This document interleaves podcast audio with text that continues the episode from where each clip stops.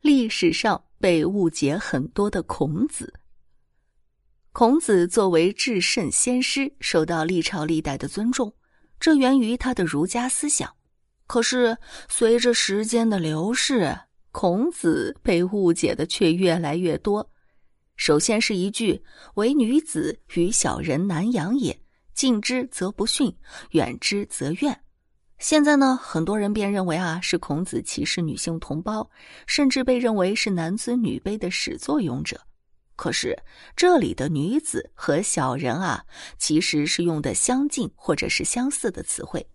在《论语》中的小人一词呢，与君子一词是意思相反的。女子的意思呢，是内心阴险狡诈的人。所以孔子的这句话真正想要表达的意思是。那些内心阴险狡诈、人格卑劣龌龊的人是最难以相处的。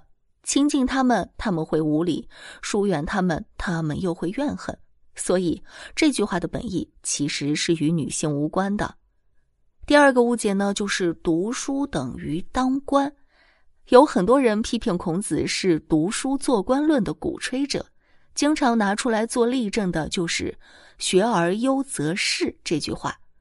其实呢，在这里我们要声明两点：首先，这句话不是孔子说的，而是孔子的学生子夏说的。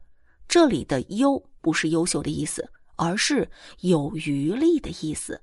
所以呢，这句话的意思就是，学习之余还有余力或者闲暇，就可以去做官，进一步推行仁政。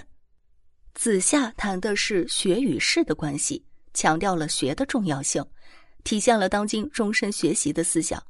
一个人只顾着当官而不学习是不行的。做官尚且有余力时，要不断的为自己充电。当然，学习好了才能去从政，否则不学无术而从政，岂不是害人害己？所以啊，这里其实也没有读书做官论的影子。还有一句呢，就是以德报怨。现代人呢，我们通常会把它理解成。别人越是欺负你，你反而应该对他更好，要用你的爱去感化他。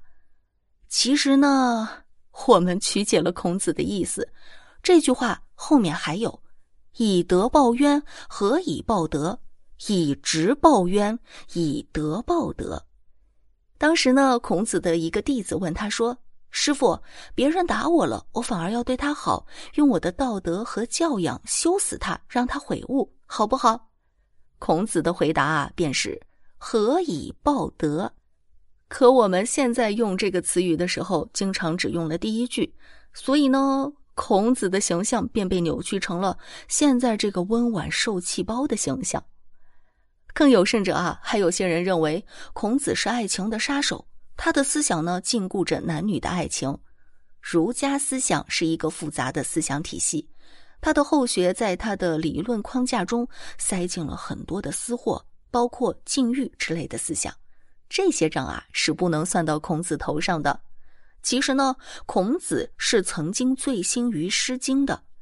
倘若他视情如仇，删掉这些情诗，咱们现代人不也就看不到了吗？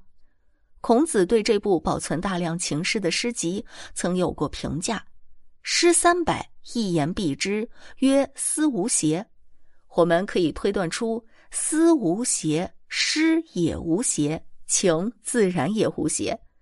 很多人都说孔子是孔老夫子，老学究，只懂学问，不懂娱乐。常常还有人说啊，他是不喝酒的。怎么会啊？孔子不仅在饮酒方面是实战家，而且是个理论家。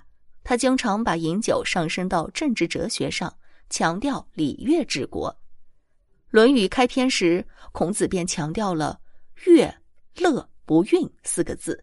这个第一个“乐”呢是喜悦的“悦”，竖心旁；第二个“乐”呢是快乐的“乐”，给中国传统文化定下了快乐的基调。由此，中国文化便与西方的罪恶文化、日本的耻感文化区别开了。孔子啊，还是一个懂精神快乐的人。闻韶乐，三月不知肉味，取色而歌。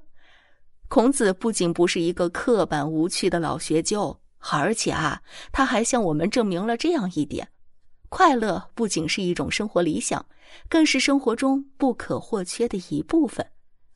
希望收听节目的你也是快乐的。本期节目就到这里结束，感谢您的收听，咱们下集节目再见。